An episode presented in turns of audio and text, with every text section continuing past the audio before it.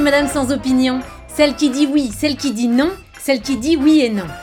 Aujourd'hui, c'est la journée mondiale du cancer et j'en profite donc pour vous donner mon avis, ou pas, sur cette maladie grâce à laquelle nous portons de jolis petits rubans de toutes les couleurs. Non, c'est vrai, c'est fou Aujourd'hui, il y a plus de 25 variantes. Entre les couleurs de l'arc-en-ciel, les versions bicolores, tricolores, les motifs, on dirait le drapeau LGTBQIA. C'est bien simple, on ne sait plus qui baise qui. Enfin, je veux dire, qui est malade de quoi? D'ailleurs, en dehors du mauve d'origine et du rose du sein, les gens qui portent ces rubans ne savent bien souvent pas à quoi les couleurs correspondent. Ils se contentent de les assortir à leur tenue, voilà tout. Mais bon, euh, je, digresse avant même d'avoir commencé. Alors, pour ou contre le cancer, je suis partagée. Disons que ça dépend surtout sur qui ça tombe. Hein. Non, parce que si c'est moi, ça fait vraiment chier. En plus, aujourd'hui, le cancer, tout le monde l'a, et moi, j'ai toujours détesté les phénomènes de mode. Déjà qu'il faut se coltiner les rubans, si en plus il faut vraiment avoir la maladie. Après, si ça tombe sur quelqu'un d'autre, je ne dis pas. Enfin, ça dépend de quel quelqu'un d'autre.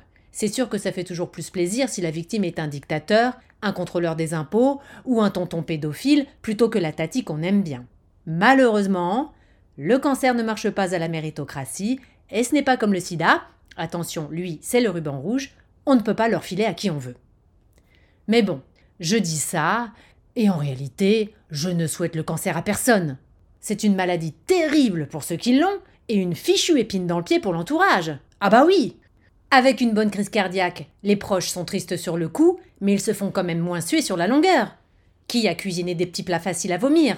Qui a essayé de suivre une conversation sous morphine? Qui a tenté de mettre de l'ambiance un dimanche soir en soins palliatifs? Non, croyez-en mon expérience avec ma tati Vivi. Être aidant, c'est un marathon morbide. Hein. Moi, j'ai failli mourir d'épuisement avant elle. Alors d'un autre côté, avoir son propre cancéreux, c'est rudement utile.